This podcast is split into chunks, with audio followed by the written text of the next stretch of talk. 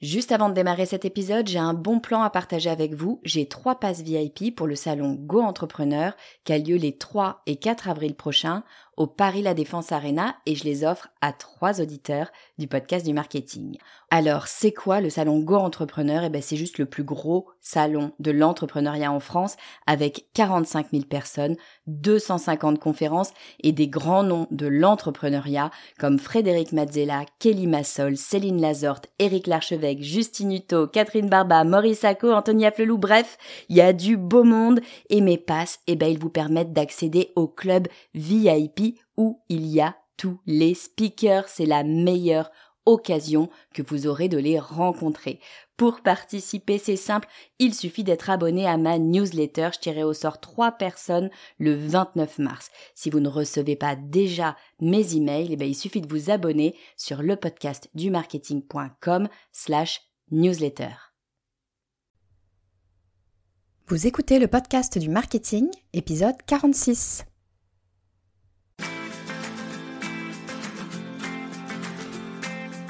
Bonjour et bienvenue. Je suis Estelle Ballot et je suis ravie de vous recevoir sur le podcast du marketing.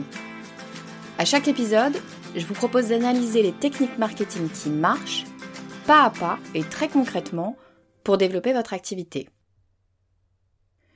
Vous l'avez peut-être noté si vous avez écouté l'épisode précédent, à partir de maintenant, le podcast du marketing, c'est un épisode toutes les semaines, le jeudi matin. Aujourd'hui, je reçois Nathalie Duno, la directrice marketing de Volvo Car France. Elle me fait l'amitié de venir sur le podcast du marketing pour nous parler d'une stratégie de communication qui lui est chère et qui est au cœur de l'ADN de Volvo. Il s'agit de disruption. Et ce que je trouve absolument passionnant dans cette stratégie et dans la vision que Nathalie en a, c'est que c'est directement applicable à une PME ou une activité d'indépendant. En fait, bah, c'est une stratégie qui est faite pour les petits budgets et je sais que ça parle à beaucoup d'entre vous. Alors, je vous conseille de vous mettre à l'aise et de tendre l'oreille parce que Nathalie vous donne toutes les clés de la stratégie de disruption de Volvo et de comment l'appliquer à votre activité. Allez, on accueille tout de suite Nathalie Duno. Alors bonjour Nathalie, je suis euh, super heureuse de vous recevoir sur euh, le podcast du, marketing. Bienvenue. Bonjour Estelle, merci. Euh, est-ce que je peux Bonjour.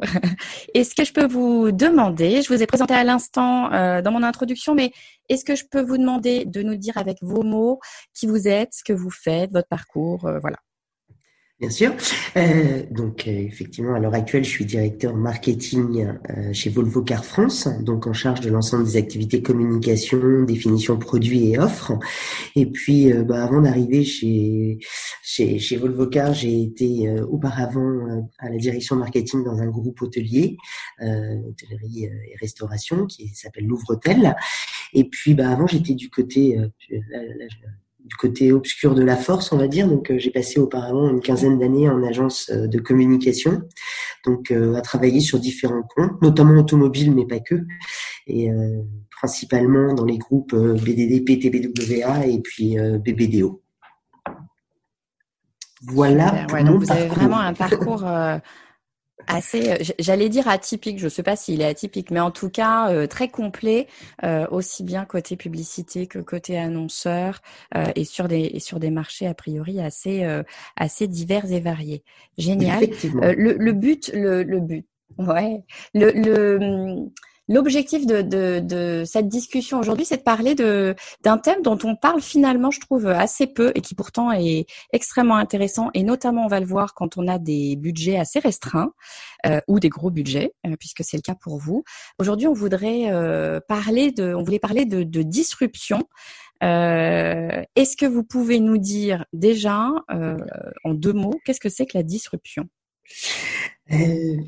Alors, moi, je vais reprendre des définitions telles que je les ai appris euh, en ayant la chance de travailler euh, euh, à proximité de Jean-Marie Druche et BDDP. C'est que la disruption, ça, va se définir par le fait d'aller à chercher des idées de marketing et de communication qui sont à l'encontre des conventions, qui sont différentes des conventions du marché, et ceci dans le but d'émerger par des moyens différents que d'énormes renforts budgétaires ou médiatiques. Voilà.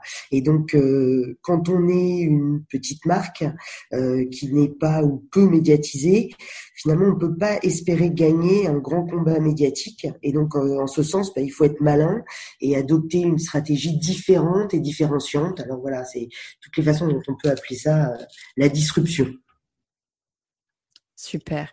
Ouais, et moi je, trouve que c'est un, un, thème super super intéressant parce qu'effectivement c'est un thème qui permet, enfin c'est une technique marketing qui permet d'être très très agile et de et, de proposer euh, de la créativité, peut-être même plus de créativité que ce qu'on peut avoir euh, de façon je dirais plus classique dans, dans une campagne de marketing euh, euh lorsqu'on a peut-être plus de, de, de, plus gros moyens ou, ou, ou qu'on cherche euh, à travailler plus classiquement.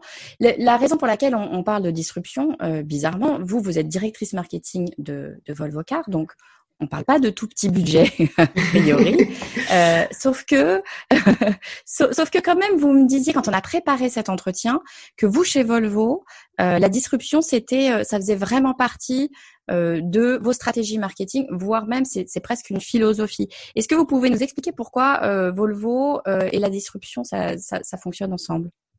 Parce que Aujourd'hui, on est certes une grande marque internationale, certes, on le sait, les, le, le, marché automobile est plutôt un gros investisseur en termes de communication. Maintenant, au sein de ce marché, nous Volvo, on est tout petit.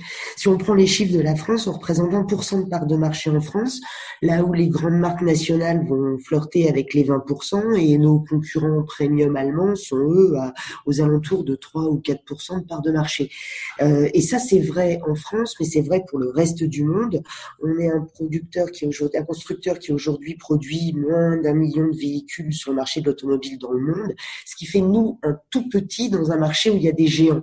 Donc certes, je vais pas aller pleurer sur les, les moyens de communication que je peux avoir aujourd'hui, mais face à mes concurrents, je ne peux pas réfléchir juste en me disant je vais investir et investir plus parce que c'est un combat que je ne peux pas gagner. Donc forcément, ça nous amène à penser différemment. Et le point de départ de toute cette réflexion, c'était de se dire bah on est plus petit que tous les autres. Assez mécaniquement, on a moins de moyens que les autres. Donc, si on continue de faire exactement la même chose que ce que font les autres en trois ou quatre fois moins gros, on continuera d'être trois ou quatre fois moins vu et on restera d'être trois ou quatre fois moins gros, voire même on va décroître au fur et à mesure parce que mécaniquement, les plus gros vont, vont étouffer de plus en plus euh, la présence. Donc, oui, dans notre position, on doit se dire qu'on est différent. Et puis c'est vrai que la disruption chez Volvo, euh, même en soi, on est disruptif.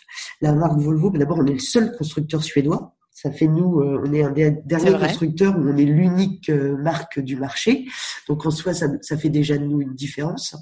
et puis les Suédois, dans leur approche, ils sont disruptifs. Ils sont, ils sont disruptifs parce que c'est un marché très intéressant euh, mais ça reste un petit pays, c'est 10 millions d'habitants la Suède, et pour autant, quand on voit le nombre de marques qui ont capable, qui ont été capables d'exploser, euh, enfin, je rappelle que H&M est suédois, que Ikea est suédois, euh, que euh, Spotify est suédois. Enfin, c'est c'est c'est une marque. C'est et tout ça, euh, ils ne peuvent y parvenir qu'en ayant une approche qui soit un petit peu différente.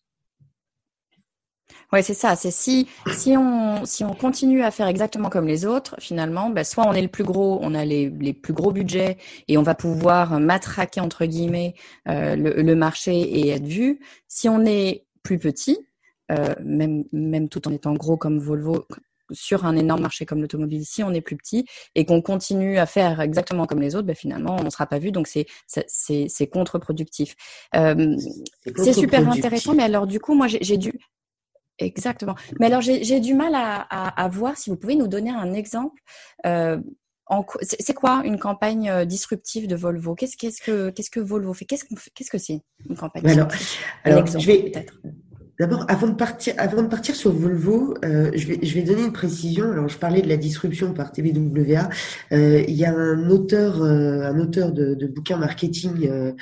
Maintenant, il a quelques années. Je pense qu'il y a des plus actuels, mais que j'aime beaucoup, qui est Seth Godin, qui était un ancien responsable du marketing chez Yahoo, qui a écrit un bouquin que j'adore. Euh, donc, alors en France, c'est La Vache pourpre, mais on, et, et, et, je pense que c'est le meilleur exemple de la disruption. C'est qu'à un moment, si vous passez régulièrement devant un troupeau de vaches, Bon, ok, vous allez voir qu'il y a un troupeau de vaches éventuellement. Au bout d'un moment, vous ne verrez même plus, mais vous serez incapable de dire qu'il y avait une vache plus grosse que l'autre, ou une plus petite, ou une différente, etc. Et puis surtout, vous allez rentrer vous allez oublier aussi vite que vous avez vu vos vaches et vous en parlerez plus. Euh, si demain on arrive à avoir une vache qui est mauve ou violette au milieu de ce champ, je peux vous assurer que vous allez la remarquer immédiatement. Vos yeux vont être euh, tout de suite euh, captés. Vous allez plus voir les autres vaches, vous allez voir que cette vache violette, même si elle est beaucoup plus petite et presque un peu plus dans le fond. Et puis en plus, même vous allez en parler, vous allez rentrer en disant ah, j'ai vu une vache violette. C'est-à-dire que ce qui est fantastique en plus avec cette approche disruptive en termes de communication, c'est que non seulement elle permet de se différencier et d'émerger, mais quelque part, là où avec beaucoup de médias, on va être dans une stratégie euh, push, c'est-à-dire je diffuse mon message, je pousse mon message, je pousse mon message, avec la disruption, vous pouvez même passer dans une stratégie pull, c'est-à-dire que les gens sont tellement interloqués qu'ils peuvent venir à vous et venir voir parce qu'ils ont envie de voir ce truc dont on leur a parlé qui est très différent. Donc pour moi, c'est vraiment ça.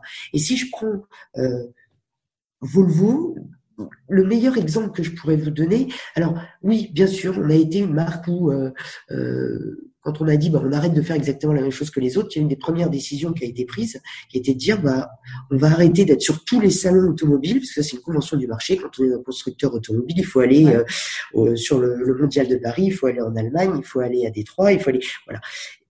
On arrête parce que ça coûte une fortune et on est systématiquement plus petit que les autres. Bon, ben, la stratégie, c'est qu'on arrête. On prend un salon sur la zone APAC, un salon sur la zone Amérique et un salon sur la zone Europe. Nous, en l'occurrence, on a choisi Genève parce qu'il n'y a pas de constructeur local, donc on est à tous au même niveau. Et on met tous nos moyens, on concentre tous nos moyens. Et sur ces salons-là, non seulement on n'est pas le plus petit, on est au moins à armes égales avec les autres, voire on arrive même à être plus gros. Je peux vous assurer que quand on a décidé ça, euh, l'ensemble du marché a dit vous êtes mort. Il est impossible en tant que constructeur de survivre en France sans être au mondial de, euh, au mondial de l'automobile. Bon, je pense qu'on n'a jamais autant parlé nous sur un mondial que le jour où on a décidé de pas y aller. Là où avant on ne parlait pas nous parce qu'on était tout petit. Mais après, ça c'est une première démarche de disruption.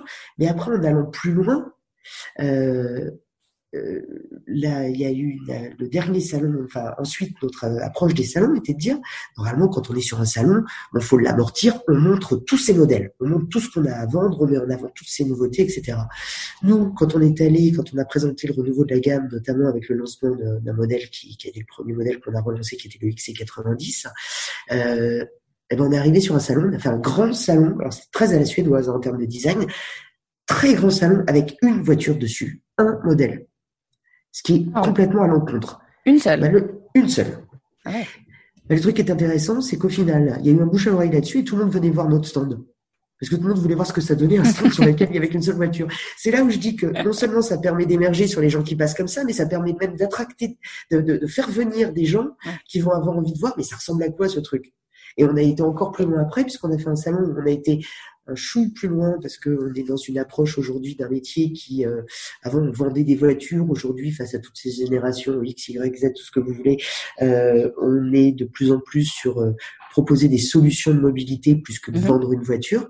Et on a voulu aller jusqu'au bout de ce concept en disant, bah, nous, on, va, on est presque plus un, fournisseur de services qu'un qu'un vendeur de voitures. Et le salon suivant qui a eu lieu aux États-Unis, on a quasi, on n'a pas montré de voiture du tout. On a fait une exposition d'œuvres en disant mais d'œuvres d'œuvres d'artistes d'œuvres d'artistes parce que bah, finalement c'est le bout du bout. On n'a rien à proposer on n'a rien à vous présenter parce que ce qu'on vous vend c'est pas une voiture c'est une solution de mobilité. Donc c'est quelque chose qu'on ne peut pas montrer.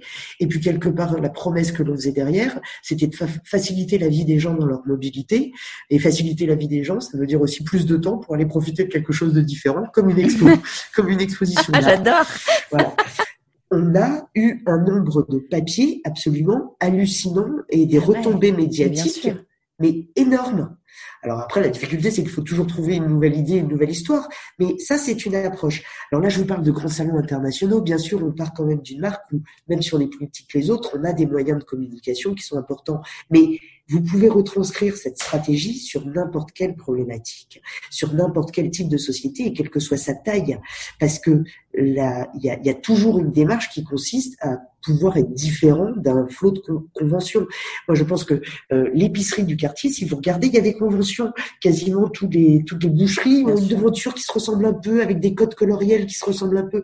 D'un seul coup, si au lieu d'avoir euh, euh, cette espèce de Vichy rouge et blanc, ces couleurs rouges, la rôtisserie devant, etc., et la belle viande en vitrine, et si d'un seul coup vous faites, je sais pas, une vitrine où vous recréez un champ de vaches, enfin, je reviens avec mes vaches, mais vous, vous, vous, mettez de l'herbe et, vous mettez une vache, bah, d'un seul coup, euh, on va s'arrêter, on va la voir. D'un seul coup, cette vitrine, elle va attirer votre œil.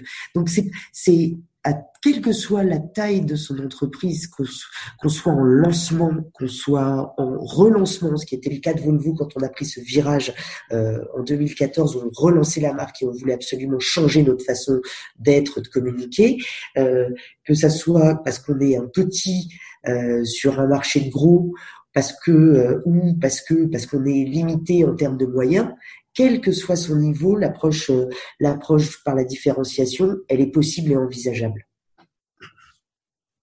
Ouais, c'est ça que je trouve vraiment super intéressant dans cette approche-là, c'est qu'effectivement, c'est quelque chose qu'on peut complètement dupliquer. Enfin, je pense aux, personnes qui nous écoutent, qui ont peut-être, euh, je sais pas, une petite entreprise de service, euh, peu importe.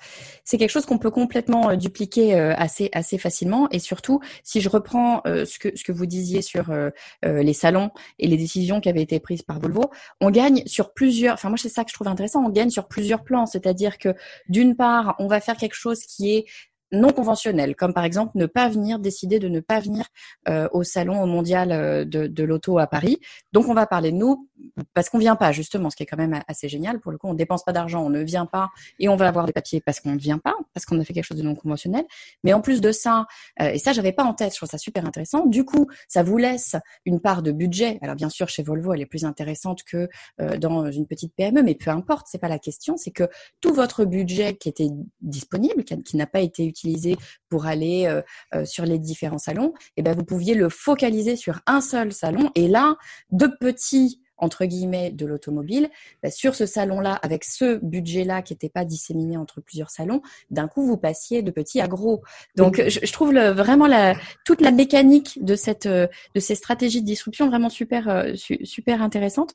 Vous me disiez quand on quand on en parlait euh, en, en, préparant euh, que, que, quand même il y avait euh, il y avait euh, des éléments à, à, prendre en compte pour euh, pour créer une stratégie de disruption et notamment d'identifier ces fameuses conventions dont vous parliez notamment sur par exemple la boucherie.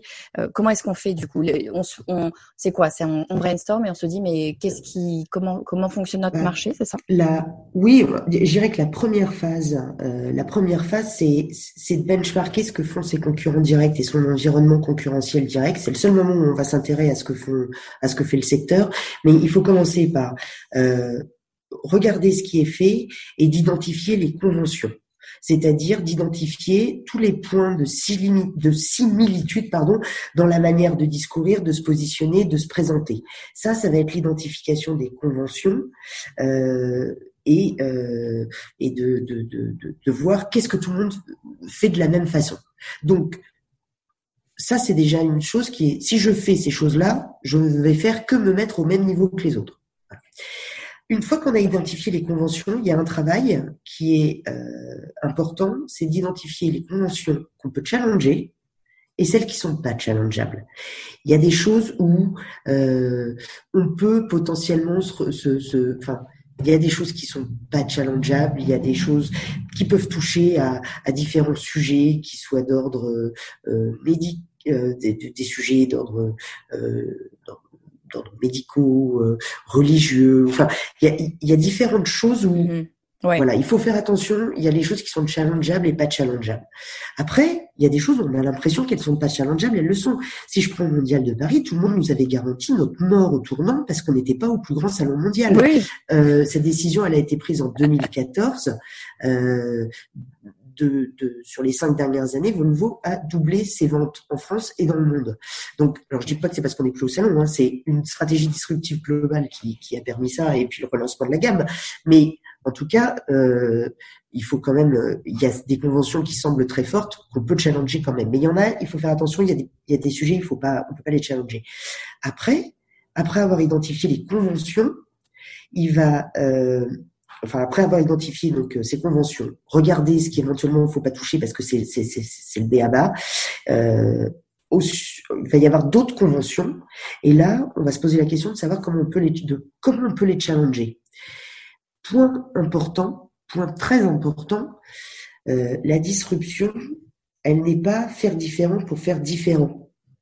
Le point, il est faire différent pour émerger, mais tout en s'assurant que la façon dont on fait différent vient quand même porter notre marque, est en phase avec son ADN, euh, est en phase avec sa, sa ses, ses, ses, clients, enfin ses clients potentiels ou ses prospects, euh, et est en phase avec le discours de la marque quand on passe euh, au fait euh, euh, par exemple, quand on met qu'une seule voiture sur le salon, d'ailleurs, je l'ai dit, c'est une de, une de, un des points de l'ADN de Volvo, c'est qu'on a des modèles qui, dans leur design, ont ce côté très suédois, très design suédois, très aseptisé.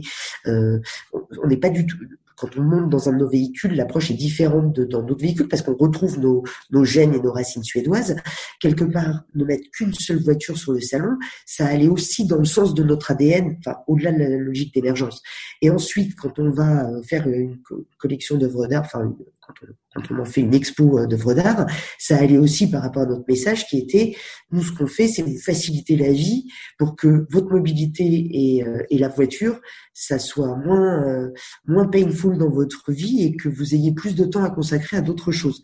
Donc c'est important, c'est euh, il faut pas juste chercher à faire différent pour faire différent ou pour émerger parce que certaines campagnes de certaines marques, notamment une marque de Vert italienne, ont pu montrer que de temps en temps, euh, on peut aussi se planter. C'est-à-dire que euh, il y a des choses qu'il faut pas bouger. Et mais après, il faut aussi être vraiment costaud. Il y a un exemple. Alors il y a un exemple. Je, je faut, avoir euh, faut, avoir quelques années pour se souvenir de ça, parce que c'est une communication qui date plutôt des années 90. Il y a eu une grande marque de lessive euh, qui a axé pendant des années sa communication euh, sur euh, la mise en scène d'une famille de singes. Euh, oui. Voilà. Euh, exactement. Euh, il faut savoir qu'en pré-test, la campagne avait été descendue. Mais euh, ils ont ah décidé d'y croire quand même. Oui, la campagne avait été descendue en pré-test. Il se trouve qu'ils y ont cru, ils y sont allés quand même. Euh, ça fut un peu un choc parce que à la, base, quand on parle de lessive, on doit parler de propreté, on doit être dans un climat un peu aseptisé, de la blancheur. Or, un singe, c'est pas forcément ce à quoi on pense en premier pour penser euh, propreté, sain, aseptisé, etc. Pour autant, euh, ils ont utilisé cette famille de singes pour communiquer autour de la propreté, mais ce choix, il a permis à la marque d'émerger et tout le monde se souvient de cette pub. Parce qu'à l'époque, je vous rappelle le contexte dans les années 90, toutes les pubs étaient pareilles. C'était, mais comment ça, vous connaissez pas, enfin, Coluche était pas loin de la réalité dans, dans, dans ce qu'il mettait en scène. C'était toujours la tâche, euh, la tâche qui partait pas avec une lessive A, mais qui partait mieux avec la lessive B. Au final, personne ne se souvient de la marque, alors que pour ceux qui, étaient en âge de comprendre dans les années 90, je pense que tout le monde se souvient de cette pub mot et qui a d'ailleurs euh, été là pendant très longtemps. Donc il faut être assez fort, il y en a qui, mais, et, y aller. Et après, euh, une fois qu'on a euh, donc on a, on a, identifié les conventions, on s'est dit ok, il y en a deux trois qu'il faut pas toucher, ok.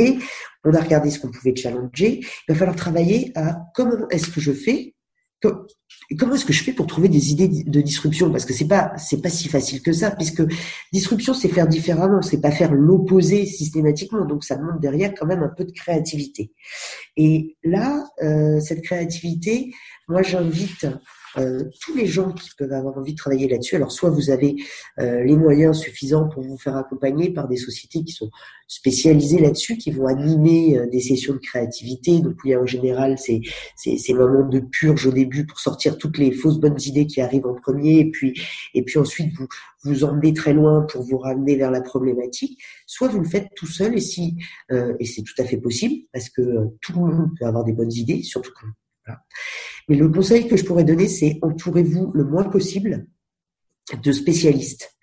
Parce que plus vous êtes spécialiste d'une problématique, plus votre euh, réflexion va être limitée par la prise en compte consciente ou inconsciente des contraintes. Et, euh, oui, bien sûr. Voilà. Donc, si vous ne travaillez qu'avec des commerciaux, des financiers euh, et des, des, gens du marketing, toutes les idées que vous allez pouvoir avoir, elles vont être entre guillemets un peu auto-bridé par la prise en compte de, toutes les contraintes qu'on peut envisager de tout ce qu'il peut y avoir. Euh, or, euh, euh, au contraire, il faut aller chercher, il faut aller chercher la personne qui travaille à l'accueil. Il faut aller chercher, enfin, faut aller chercher dans tous les services et départements possibles le seul point qui compte, c'est la personnalité de la personne. Il faut quelqu'un qui sache rebondir dans un groupe, qui sache travailler en, réunion de co-créativité, qui soit pas trop timide, parce que si la personne ne parle pas, ça sert pas. Mais euh, c'est surtout pas son savoir euh, technique qui va être important. Et à la rigueur, moins il aura de savoir technique sur la question qu'on adresse, plus il a de chances de réfléchir sans, sans être bridé. Euh, ça, c'est. En, fait, si je vais oui, je vous Pardon, je vous coupe, mais en fait, euh, pardon, je vous coupe, mais si, si, si, je, si, je vais au bout de l'idée, là, on est en train de parler pour faire une session de créativité, de disruption. Ce qu'il nous faut, c'est créer de la disruption au sein de l'équipe. C'est même aller vraiment au bout du concept et se dire, bah, il faut mélanger les gens et avoir des gens qui viennent d'univers assez euh, divers et variés et surtout pas euh, notre peut-être notre équipe habituelle qui connaît très très bien le sujet et qui voilà qui techniquement connaît, qui a l'habitude de travailler là-dessus et qui finalement risque de s'autobrider, c'est ça? Oui, c'est ce que je pense réellement. De toute façon, je suis très en, très très très en guerre. Enfin, c'est pas pas en guerre, mais euh, euh, la France a, une capacité à être extrêmement traditionnelle et, sectorielle euh, dans son approche des métiers. C'est-à-dire que euh, moi je suis un peu l'exception qui confirme la règle en ayant pu passer de l'hôtellerie à l'automobile, mais en général, on aime beaucoup recruter euh, euh, dans l'automobile des gens qui viennent de l'automobile et dans l'hôtellerie des gens qui viennent de l'hôtellerie, etc., etc. Or, euh, moi, je sais qu'aujourd'hui, certes, dans mon passé, dans mon passif en agence, j'ai eu l'occasion de travailler et d'accompagner côté publicitaire des marques automobiles et des marques automobiles concurrents directs de Volvo, bien sûr que ça apporte une culture minimum et que ça apporte une, une connaissance sectorielle, ça, aide derrière à prendre un poste plus rapidement parce qu'on a déjà compris certains trucs sur le secteur. Mais aujourd'hui, mon inspiration dans le travail, elle est beaucoup plus basée sur des expériences que j'ai pu avoir par le passé dans l'hôtellerie, dans la téléphonie mobile, dans, les transports ferroviaires ou des problématiques comme celle-ci. Pourquoi? Parce que ce qui va compter, c'est la posture de la société, c'est-à-dire c'est la problématique de la société ou la problématique du produit. Euh, ce qui m'intéresse, c'est pas tant de prendre des exemples dans une marque qui vient certes du même secteur, mais qui sera pas dans la même problématique au même moment. Être challenger ou être tout petit sur un marché, euh, ça m'intéresse d'aller chercher une marque qui est challenger ou tout petit dans son marché. Et comme en plus le, le, le secteur automobile est un secteur qui est en train de beaucoup évoluer, euh, je trouve d'un point de vue marketing communication, mais qui pendant longtemps était resté assez conventionnel, assez étrangement dans un métier qui est pourtant tellement basé sur l'innovation et, et et, les nouveautés technologiques, euh, il y a plein de choses qui peuvent être euh, qu'on peut aller chercher dans sur d'autres marchés. Parce qu'encore une fois, ce qui est conventionnel sur un marché ne l'est pas forcément sur un autre. Euh, les conventions, elles sont propres à un marché. Et donc, quelque chose qui peut être devenu presque conventionnel sur certains secteurs peut encore être extrêmement disruptif sur sur le marché automobile. Et, et moi, j'encourage le plus possible, enfin, à, brasser et à mixer. Mais je dirais que le fait même, quand je dis que chez Volvo, que la disruption ou cette, cette logique de faire différemment est, est vraiment euh, dans l'ADN de la marque, c'est que le fait même à un moment d'aller recruter euh, euh, à la direction marketing quelqu'un qui vient de non pas enfin de, recruter à sa direction quelqu'un qui vient non pas de, de l'automobile mais qui vient de l'hôtellerie et, et avant de la pub, c'est encore une fois la preuve de la disruption. Et je suis pas la seule dans ce cas euh, chez Volvo. Il y a quelqu'un d'autre à la prévente qui vient de, de la téléphonie mobile. Donc euh, c'est euh, c'est vraiment dans notre ADN et ça passe aussi par les profils que vous mettez en place. Exactement, c'est dans l'ADN. Ça, ça, ça, boucle la boucle, je trouve, avec ce que vous disiez, que je trouve extrêmement important sur euh, il faut pas faire de la disruption pour la disruption et la disruption doit servir le message de la marque. Et en fait, le message de la marque, euh, ça va dans une société, ça va plus loin que le seul message de la marque, c'est le, le, message de l'entreprise. Et donc, ça passe aussi par euh, les gens qui travaillent pour cette entreprise, la, les, les, valeurs de cette entreprise et l'ADN finalement de, de, de l'entreprise en elle-même. Je, je, on a déjà dit beaucoup c'est, c'est, c'est, j'insiste, c'est capital parce que euh, la disruption ne sert qu'à émerger et être vue. et à montrer un message.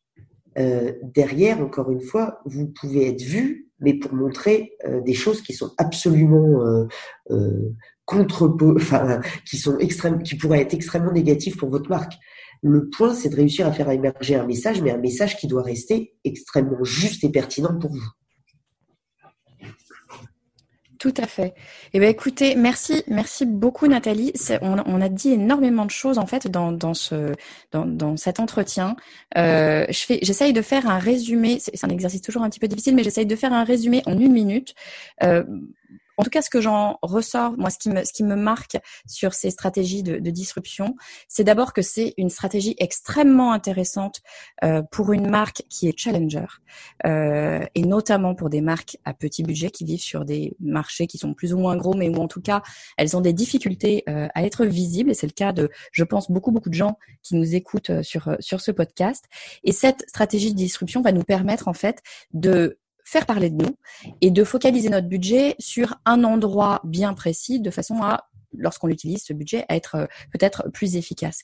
Et puis pour euh, pour créer cette cette disruption, ben, la, première chose à faire, c'est peut-être d'identifier les conventions euh, sur notre marché. C'est là qu'on va aller regarder ce que font nos concurrents, puis c'est peut-être la seule fois qu'on va aller regarder ce que font nos, nos concurrents.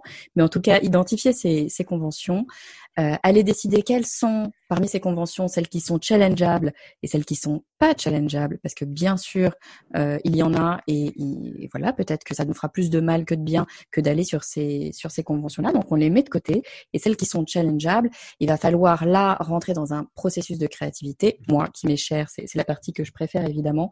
Euh, rentrer dans ce processus de créativité. Pour rentrer dans ce processus de créativité, il y a plein de techniques, c'est un autre sujet, mais l'un des éléments euh, qui est probablement essentiel, c'est euh, bah, d'apporter de la diversité au sein même de ces équipes de façon à pouvoir faire euh, émerger de nouvelles idées et ne pas rester dans nos habitudes euh, voilà du, du, quotidien parce qu'on connaît notre marché. Et puis, bien sûr, dernière chose extrêmement importante, et c'est même l'essence euh, de tout ce sujet de la disruption, c'est attention à la disruption pour la disruption. L'idée, c'est vraiment de euh, d'avoir une stratégie de communication qui va servir notre marque, qui va servir les valeurs de notre marque, l'ADN de notre marque. Donc, toujours retourner sur euh, le profit au message. Est-ce que et absolument parfait, mais parfait. Ah, mais, ah, bravo. Je suis ravie. bon, écoutez, Nathalie, merci mille fois d'avoir pris le temps de, de venir nous parler. Je sais que quand on est directrice marketing de Volvo Car France, on a un emploi du temps chargé, euh, mais c'était absolument passionnant. Et surtout, ce que je trouve le plus passionnant pour tout vous dire, c'est que euh, des stratégies marketing applicables à une marque aussi connue, aussi euh, voilà grande et qui a un budget aussi énorme, on va se le dire, que Volvo, puisqu'on est quand même sur de l'automobile, on n'est pas sur euh, des tout petits budgets. Et bien en fait, on se rend compte que quand bien même euh, on est dans des univers parfaitement différents, et bien finalement c'est applicable sur beaucoup de marchés, sur beaucoup de, tailles d'entreprises, et que ben, c'est peut-être là quelle est la disruption, c'est qu'il faut arrêter de penser, euh, de cloisonner les choses, et finalement, euh, peut-être que à peu près tout est transposable et applicable sur, sur nos marchés. Donc je trouve la gymnastique intellectuelle extrêmement intéressante. En tout cas, merci beaucoup euh, de m'avoir reçu. C'était très intéressant. Et puis, euh, euh, merci d'avoir eu l'occasion de mettre en avant cette, cette technique qui me plaît tant et, et encore une fois, dont on est très friand chez Volvo.